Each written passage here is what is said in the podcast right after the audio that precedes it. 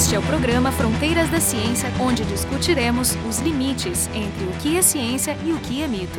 Padrões de pele, pelos e penas evoluíram nos seres vivos com uma enorme diversidade. Cores, faixas, manchas, etc. foram produzidos por pressões seletivas específicas associadas tanto a camuflagem, cortejo, disputas, etc.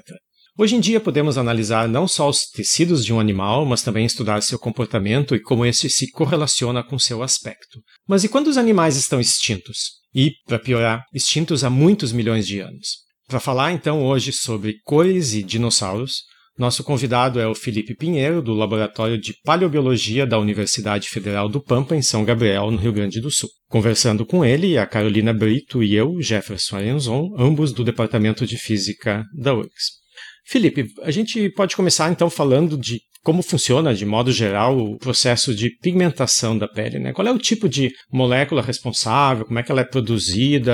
Ela só age na pele ou ela pode agir em outros tecidos também? Quando a gente pensa em pele, a expressão da pigmentação na pele, normalmente ela é realizada a partir das melaninas, né? Que quando a gente pensa em vertebrados, é o pigmento ou biocromo, que é o nome que a gente dá de forma geral a essas moléculas que condicionam a pigmentação em organismos vivos a melanina vai ser o mais comum. Mas quando a gente pensa em todo o espectro de estruturas com pigmentação em animais, em organismos vivos, a gente pode ter vários outros biocromos que vão dar, por exemplo, coloração em penas, pelos normalmente vai ser melanina, mas a gente pensa também em pigmentação em organismos como répteis, lagartos, a gente vai ter uma série de outros biocromos como as flavinas, carotenoides e por aí vai.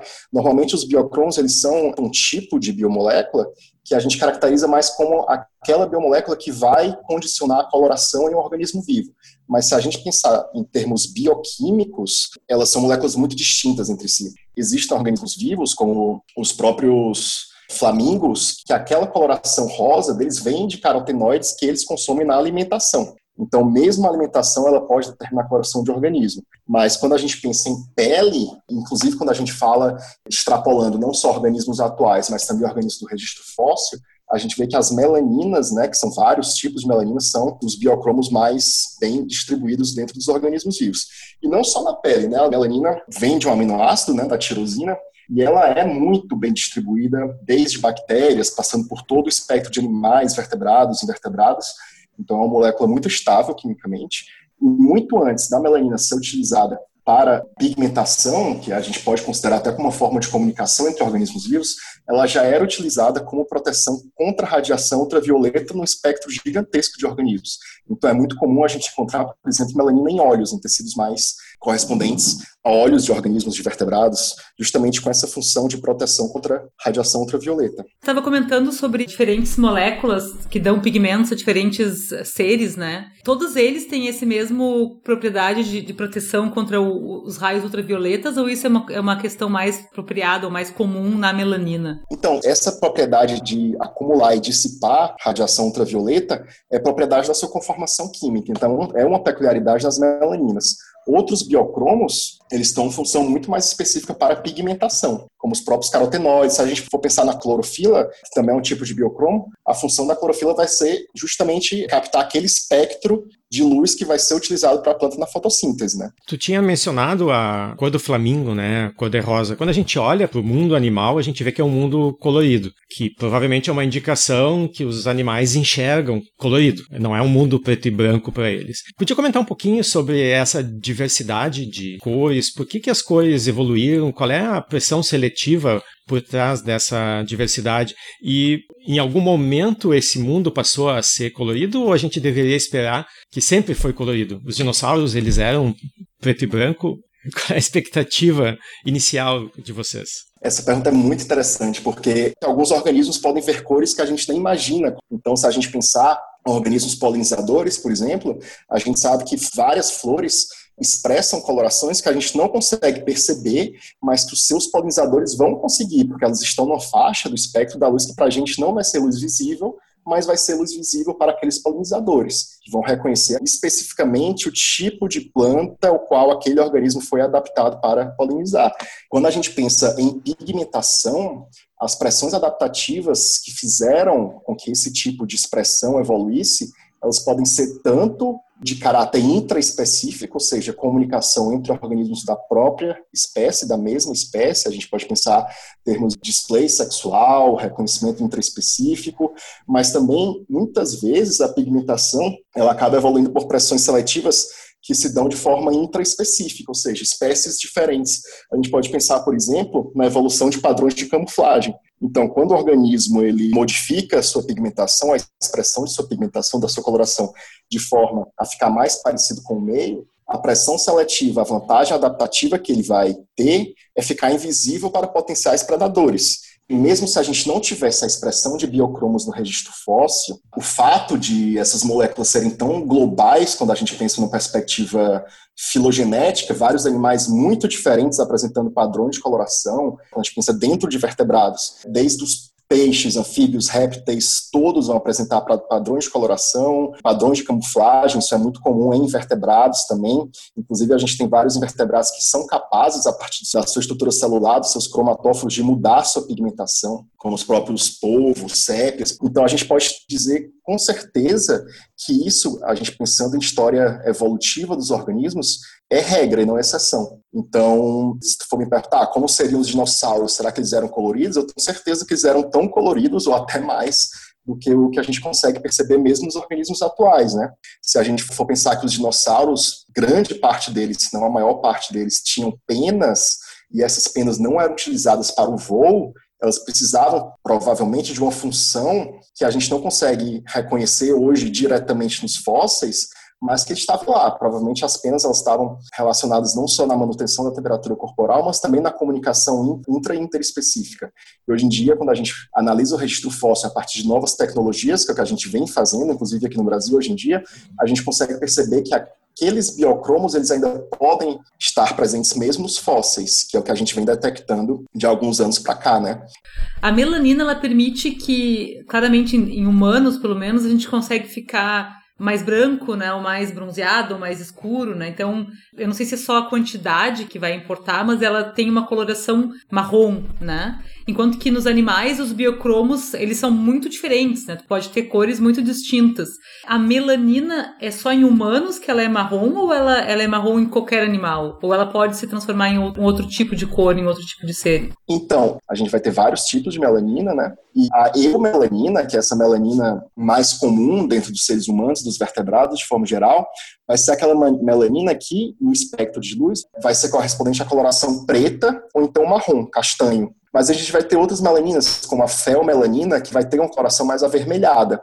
Então, normalmente, quando a gente pensa em tonalidade de pele, é muito mais uma expressão da quantidade de melanina do que do tipo de melanina que aquela pele, que aquela tonalidade está expressando mas normalmente as melaninas elas vão nesse espectro que vai desde o avermelhado, que pensa no cabelo de uma pessoa ruiva, né? Então é uma expressão da felmelanina. É, a gente vai ter esses dois principais tipos de melanina, não só nos seres humanos, mas nos vertebrados de forma geral, as felmelaninas e as eumelaninas. Quando a gente pensa em termos de coloração, as melaninas elas são muito limitadas, né? Porque a gente vai ter o espectro de coloração da melanina vai do vermelho, castanho, até preto certo? Então, toda a diversidade de colorações que a gente vê em aves, por exemplo, ou em vertebrados, por aí vai, ela é derivada de outros biocromos, que a gente não tem nos seres humanos. Então, assim, os mamíferos, de forma geral, eles têm muita coloração condicionada pela melanina. Por isso é muito difícil a gente ver, por exemplo, mamíferos que saiam desse padrão de coloração, que vão, sei lá,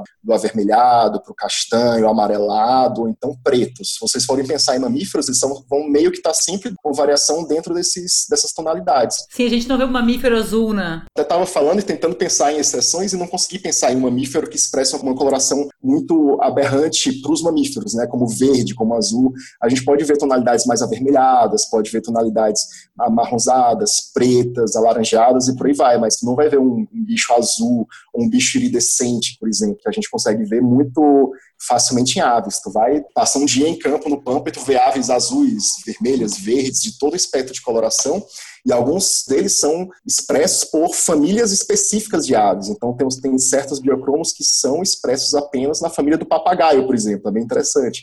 Tem outros que são tipos dos pinguins. Então, dentro das aves, a gente vai ter uma variedade muito maior, não só de colorações, mas também das próprias moléculas que vão expressar essas colorações. Há animais que não têm pigmentação? Acho que todos os organismos que eu consigo pensar agora, mesmo bactérias, elas sintetizam melanina, né? Vários tipos de bactérias conseguem sintetizar melaninas até quimicamente muito parecidas com as nossas, mas de forma geral, a pigmentação é a regra. É, tem indivíduos sem pigmentação, né? Animais albinos, mas como espécie, não. Exato. Tu chegou a tocar um pouco no assunto das penas dos fósseis, né? Até bem pouco tempo, ninguém imaginava que os dinossauros pudessem ter penas. Pega, por exemplo, os primeiros parques jurássicos ali, nenhum deles tinha, né? E hoje a gente já fala quais são as possíveis cores que essas penas devem ter. Só que, como tu estava explicando antes, essas moléculas que dão origem às cores são moléculas complicadas, moléculas grandes e o processo de fossilização, a gente sabe que ele não é muito bom para preservar a estrutura dessas moléculas, né? Então, como é que funciona esse processo de fossilização nesse caso? Existem diferentes maneiras que um, um animal pode se tornar fóssil e algumas dessas maneiras são mais propícias a conservar esse tipo de tecido? Como é que funciona nesse caso? É bem interessante essa pergunta, porque, por exemplo, quando eu comecei a me interessar por paleontologia, era exatamente isso que tu falou, assim, o dinossauro era aquele lagartão com a pele meio coriácea, então coberta de escamas, e hoje isso mudou completamente, né? Isso mudou principalmente porque foram descobertos alguns, algumas localidades fossilíferas que têm o que a gente chama de preservação excepcional. Ou seja, a gente tem naquela localidade fossilífera, no momento da sua deposição, as condições ideais para que fossem preservados tecidos não biomineralizados que iam além assim dos ossos, dentes, conchas e por aí vai. Tem vários depósitos com essa preservação excepcional, mas os que conseguiram principalmente mudar esse nosso paradigma dos dinossauros, pterossauros, estão no Brasil e na China. Então, aqui no Brasil, a gente vai ter a Chapada do Araripe, né, que isso aqui é um depósito ali do Cretáceo inferior com preservação excepcional. A gente tem preservação lá de estruturas subcelulares, núcleos celulares são encontrados lá, por exemplo, já há algum tempo isso é conhecido. E lá na China, foi da China que surgiram os primeiros dinossauros com penas, que a gente conseguiu olhar para o fóssil e ter certeza absoluta, né, que a origem dessas estruturas estava vinculada aos dinossauros muito antes da origem das aves. E aí vem a pergunta, como é que esses tecidos eles são preservados? Hoje em dia, tudo leva a crer que a preservação das próprias penas ou dessas estruturas celulares, pelos, microfibras, tem a ver com a preservação da melanina. A melanina, por mais que seja uma molécula razoavelmente complexa, ela é extremamente resiliente, né, fácil de preservar justamente por conta dessas ligações químicas que possibilitaram a melanina em todo esse tempo em que ela existiu, desde as bactérias até os organismos atuais, a dissipar e absorver é, radiação ultravioleta. Então, essa propriedade da melanina de ser uma molécula muito estável fez com que ela resistisse a todos aqueles processos que a gente chama de processos diagenéticos, os processos de preservação, né? Altas temperaturas, pressões, né? em altas profundidades da crosta terrestre e por aí vai. Então, o que a gente tem na preservação dessas estruturas, pelos, penas, é principalmente melanina preservada dentro dessas organelas chamadas melanossomos, que acabam tendo a conformação da estrutura onde aquela melanina está. Então, quando tu tem uma pena de um dinossauro, por exemplo, na verdade tu tem uma impressão em melanina daquela estrutura. Então, a preservação desse pigmento proporciona a preservação da estrutura. É claro que algumas camadas mais resistentes, né, proteicas, queratinosas, elas podem também estar preservadas. Mas a melanina é crucial nessa preservação. Então, a gente tem como se fosse a melanina, a tinta em que aquelas estruturas estavam impressas ali nos fósseis. Mas uhum. não é em uhum. qualquer depósito, né? São depósitos excepcionais. O que, que tu tem que ter como condição para ter esse tipo de preservação? Quais são as condições climáticas e de solo que precisa ter? Para ter essa preservação excepcional, a gente vai ter principalmente que ter um ambiente redutor. A gente vai ter que ter um fundo de um lago, uma sedimentação lenta por sedimentos fininhos, camadinhas de lama. Isso normalmente está associado a ambientes lacustres, lagos um pouco mais profundos, anóxicos, certo? Sem presença de de oxigênio e, consequentemente, por falta do oxigênio, também uma quantidade menor de organismos necrófagos que vão acabar se alimentando dos componentes orgânicos daquele organismo. Então, por mais que a gente possa ver hoje em dia isso acontecendo em vários locais hoje em dia, qualquer lago mais profundo, anóxico e por aí vai, a gente tem que ver que o registro geológico ele é um pouco mais ingrato, né? Porque por mais que a gente tenha uma série de rochas sendo formadas, a maior parte delas não vai, não vai resistir ao tempo, né? Então, a gente acaba tendo alguns depósitos fossilíferos que são que a gente chama da nossa janela para o passado. São depósitos com muita informação paleontológica, porque eles vão ter não só a presença de tecidos mineralizados, como ossos, dentes, conchas, mas também a presença de tecidos moles. Essa própria presença de tecidos moles, elas têm duas consequências. Primeiro, a gente tem muito mais informação do que a gente tinha antes sobre organismos que a gente já conhecia a partir de ossos e conchas, mas também a gente vai conseguir observar dentro daquelas camadas organismos que a gente não tinha nem ideia de que eles existiam ali, né? Porque eles não têm tecidos mineralizados na sua composição. Então, esses depósitos excepcionais, eles são cruciais para a nossa paleobiologia contemporânea. Boa parte das informações que a gente tem, eles vêm, elas vêm desses depósitos.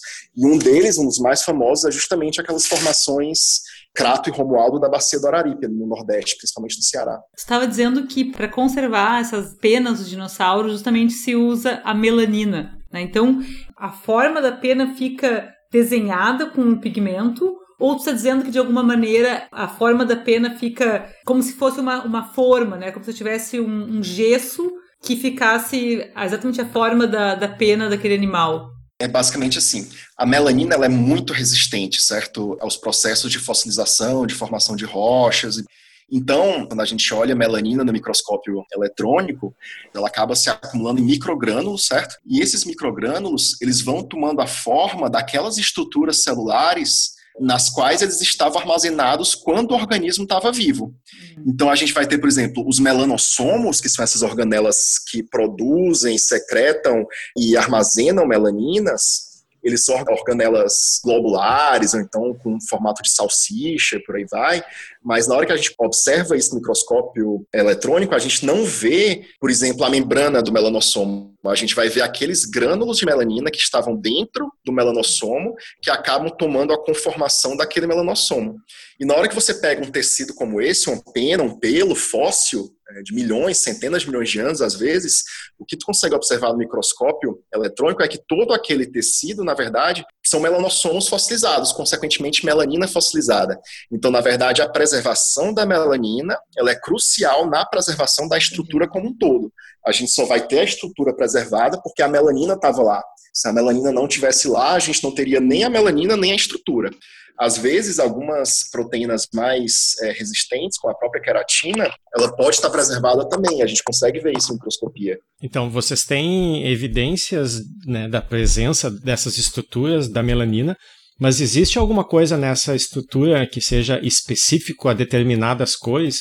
Ou seja, vocês têm como passar da informação era colorido para qual é a cor que ele tinha? Sim, talvez uns 10 anos, um pouco mais para cá, começou a se fazer essa correlação. Quando a gente fala só de melanina, a gente poderia pensar, tá, se a gente encontrar organismos com fel-melanina, eles vão ser, vão expressar uma coloração mais avermelhada, e o melanina, uma coloração mais escura, e aqueles que não tiverem nem fel-melanina nem eu-melanina vão ser sem cor, né? Vão, vão ser, por exemplo, uma pena branca, né? Uma coisa interessante quando a gente analisa organismos atuais é que a gente pode dizer que melanina está presente ali pelo formato do melanossomo.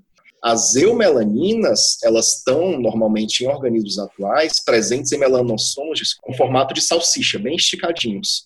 Enquanto as felmelaninas, elas estão presentes em melanossomos mais globulares, mais redondinhos. Então, observando que esses melanossomos eles são muito facilmente identificáveis nesses fósseis de preservação excepcional, começou a se fazer essa correlação entre a coloração do organismo de acordo com o tipo de melanossomo que estava ali presente.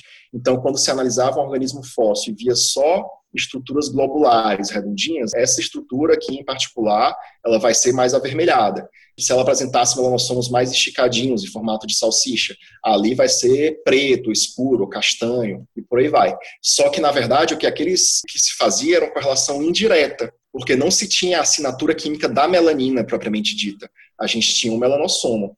E às vezes é muito perigoso você aplicar o que está acontecendo em aves atuais, por exemplo, com dinossauros ou pterossauros, organismos fósseis, em que essa correlação não necessariamente ela vai ser verificável. Então isso é uma grande questão que se tinha, né? E aí que entra o trabalho que a gente fez no pterossauro Araripe, né, do Pandactyls, que com base na microscopia a gente conseguiu identificar o tipo de melanossomo presente na crista, né, na estrutura cefálica daquele bicho. Mas também, além de fazer essa questão da morfologia, que é o que se fazia normalmente nos trabalhos prévios antes do nosso, a gente foi um pouco mais a fundo e utilizou uma série de técnicas que raramente são utilizadas na paleontologia para tentar caracterizar que melanina estava lá o resultado acabou surpreendendo um pouco a gente, né? Porque a gente conseguiu de fato detectar quimicamente melanina lá através de espectrometria, Raman, de XRF, síncrotron, são técnicas baseadas em luz de síncrotron. Então a gente conseguiu detectar quimicamente a melanina, uma melanina muito parecida com a melanina de sépia, de um cefalópode atual, uma eumelanina, só que ela estaria presente dentro de organelas redondinhas que seriam correspondentes a felmelaninas, né? seriam felmelanossomos só pela morfologia. E pterossauros e dinossauros são muito proximamente relacionados. Então, será que a gente conseguiria ver essa correlação entre a morfologia do melanossomo e a melanina que ele estaria armazenando em dinossauros? Quando foi que essa correlação surgiu? Então, na verdade, esse nosso trabalho, trabalho que foi publicado no, no, final do ano passado, né, sobre melanina de pterossauro, dessa espécie particular, ele acaba colocando uma série de pontos de interrogação sobre essa potencial reconstrução de coloração com base em melanossomos apenas. Então, o que a gente acaba concluindo nesse trabalho é que se a gente quiser fazer de fato uma reconstrução de coloração para um fóssil, a gente precisa de todas as evidências possíveis, né? De preferência evidências de caráter químico. A gente conseguiu fazer nesse fóssil técnicas químicas de detecção de melanina que são feitas em organismos atuais é, extraindo a molécula, quebrando a molécula em monômeros e reconhecendo aqueles monômeros. Com isso, a gente conseguiu, de fato, ter uma assinatura química da eumelanina, quando tudo que a gente via nas microscopias eram sinais de felmelanina. Então, acabou gerando essa interrogação aí. Será que essas reconstruções elas são, de fato, viáveis? Elas são confiáveis? E eu acredito que, como tem sendo feito, não. Na verdade, precisaria de muito mais dados, muito mais estudos e muito mais técnicas para fazer uma reconstrução viável. Felipe, tem também uma outra questão, além dessa, dessa talvez não correlação entre a morfologia química que está relatando, tem a questão da quantidade, né? Nós falávamos anteriormente que o que define a cor de pele, por exemplo, a cor dos olhos, é uma certa quantidade de melanina no ser humano, né? Mesmo que tu identifique, sei lá, no pterossauro, que existe uma, um certo tipo de melanina, tu, até tu conseguir reconstruir exatamente o tom de vermelho, por exemplo, que ele teria, tu precisa da informação de quantidade também, né? E essa informação tem como a gente obter? É muito complicado falar de quantidade. Se a gente pensar em assinaturas químicas, a gente pode até ter uma ideia de quantidade relativa, mas a gente tem que considerar que boa parte desse pigmento não sobreviveu aos processos de fossilização. Então, essa questão da pigmentação é muito mais complexa do que vem sido tratada quando a gente pensa nesses últimos estudos paleobiológicos, né? Porque a gente vai ter não só a natureza do pigmento, mas a quantidade, a própria conformação dos melanossomos,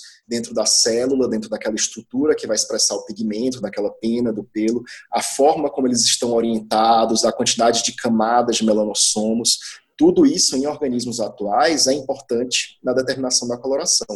E são coisas que no registro fóssil, tu imagina, né? A gente sempre vai ter perda de informação.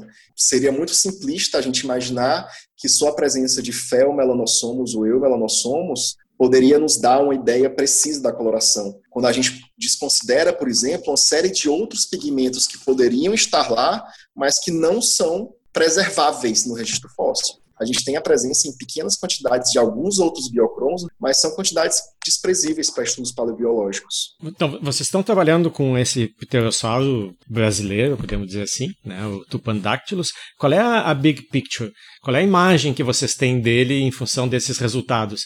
Ele tinha pena, essas penas eram coloridas, era uma galinha gigante ou o quê? Para dar essa big picture, a gente tem que primeiro falar um pouco sobre os próprios pterossauros, né?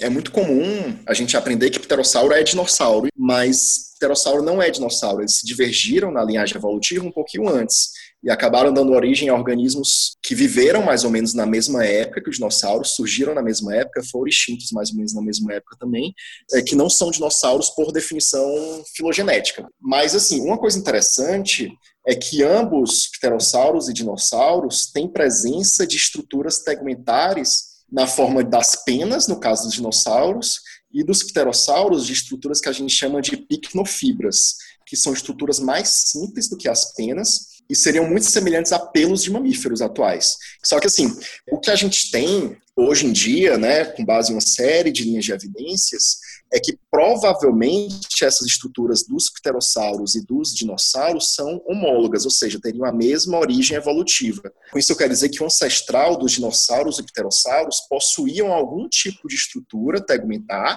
simples, talvez mais parecida com as picnofibras dos pterossauros, e que teria dado origem tanto às picnofibras dos pterossauros quanto às penas dos dinossauros e aves. Então, assim, todos os pterossauros que a gente tem registro de tecidos moles preservados apresentam um corpo coberto por uma coisa muito parecida com pelos. Só que por mais que seja parecida morfologicamente com pelos, a origem evolutiva provavelmente está muito mais ligada à das penas. Então é de se esperar que fosse muito mais, tivesse um espectro de coloração muito mais variado que os pelos dos mamíferos atuais. Então, assim, pterossauros eles eram peludos, por mais que a estrutura não seja exatamente um pelo de mamífero, mas é, morfologicamente parecida, provavelmente muito coloridos, e é bem interessante porque a maior parte dos pterossauros, eles possuíam estruturas muito chamativas na cabeça, naquelas cristas que tinham morfologias muito variadas. E se vocês forem ver o próprio Tupandactylus, que é essa espécie que a gente estudou, é uma das espécies com cristas mais bem desenvolvidas. Então ele tinha uma vela, parecia uma vela de jangada gigantesca na cabeça, suportada por ossos, né, da, da região ali da parte anterior e posterior do crânio do bicho, mas essa crista ela era toda de tecido mole. Provavelmente tinha alguma coisa de queratina ali, talvez uma estrutura parecida com a pele, como a gente tem hoje, mas foi exatamente dessa crista cefálica que a gente conseguiu detectar melanina. E por mais que a gente não consiga perceber exatamente as tonalidades de coloração que poderiam estar lá, a gente consegue ver com base em presença e ausência padrões de cor. Então, por exemplo, é razoavelmente comum no Araripe você encontrar animais em que o padrão de cor está preservado. Você não consegue ver, por exemplo, a cor original daquele organismo mas você consegue ver padrões, por exemplo, de listras, marcas de camuflagem, por aí vai. Então, na crista desse bicho, a gente consegue ver certo padrão de coloração, na forma de algumas listras que vão transversalmente ali na crista do bicho. Então, provavelmente um bicho muito chamativo, muito colorido, muito mais parecido com uma ave atual. Felipe, eu queria também te fazer uma pergunta mais geral, assim, sobre a questão do, de como é que tu vê a contribuição desse trabalho no estudo de evolução de maneira mais geral, porque comentaste que vocês usaram técnicas que eram incomuns, né, para paleobiologia, para paleontologia, como você estava dizendo. Como é que isso vai poder ser usado a partir de agora de maneira mais normal, mais geral, e que, que isso poderá implicar em termos da compreensão de evolução desses animais, da cor, né, nos animais? Quando a gente pensa em paleontologia, normalmente a gente pensa naquela ciência mais descritiva, mais aquelas ciências naturais do século XIX e boa parte da paleontologia, ela de fato ela é uma ciência extremamente descritiva, extremamente vinculada, ligada à anatomia comparada e é uma parte crucial da paleontologia, a anatomia comparada. Só que hoje em dia a gente começa a perceber que a utilização de técnicas mais estado da arte, pode ser técnicas químicas, físicas, elas acabam tirando muito mais informação do registro fóssil que a gente sonhava que era possível, né? E às vezes essas informações, como é o caso da pigmentação, da coloração, da preservação de tecidos moles, elas podem ser cruciais na compreensão de processos macroevolutivos que são importantíssimos nas faunas atuais. Então, é, essencialmente, o que a gente está estudando quando a gente estuda a pigmentação de um pterossauro, por exemplo, é a origem das próprias penas, que é uma das estruturas cruciais na irradiação adaptativa do grupo de vertebrados mais bem sucedido atualmente, que são as aves. Né? Então, se a gente traça padrões de coloração, pigmentação, biocromos, melanossomos, é, estruturas segmentares, homologias em pterossauros, dinossauros e aves, a gente está estudando a origem das penas. Isso é um processo macroevolutivo de uma magnitude bem interessante. Né? Então, assim, todas essas etapas mais, entre aspas, high-tech, mais tecnológicas da pesquisa, elas foram feitas no CNPM, né, lá em Campinas, que é o Centro Nacional de Pesquisas em Energia e Materiais.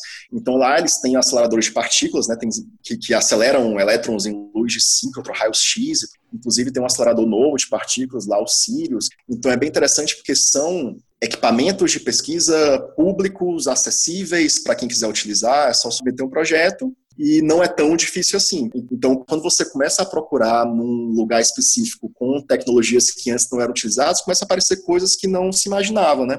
Então isso tem um potencial gigante para a paleontologia, para a paleobiologia. Então a gente vê realmente a, a importância das diferentes comunidades científicas brasileiras colaborarem e conversarem entre si e a gente financiar a pesquisa em todas as direções possíveis, né? A gente nunca sabe da onde vai surgir a aplicabilidade de uma determinada técnica, né? Então, hoje a gente conversou sobre essas recentes descobertas sobre a pigmentação desses animais que viveram há milhões de anos aqui no nosso planeta. Nosso convidado foi o Felipe Pinheiro, do Laboratório de Paleobiologia da Universidade Federal do Pampa, em São Gabriel, aqui no Rio Grande do Sul. E conversando com ele, a Carolina Brito e eu, Jefferson Arenzon, os dois do Departamento de Física da URGS. O programa Fronteiras da Ciência é um projeto do Instituto de Física da URGS.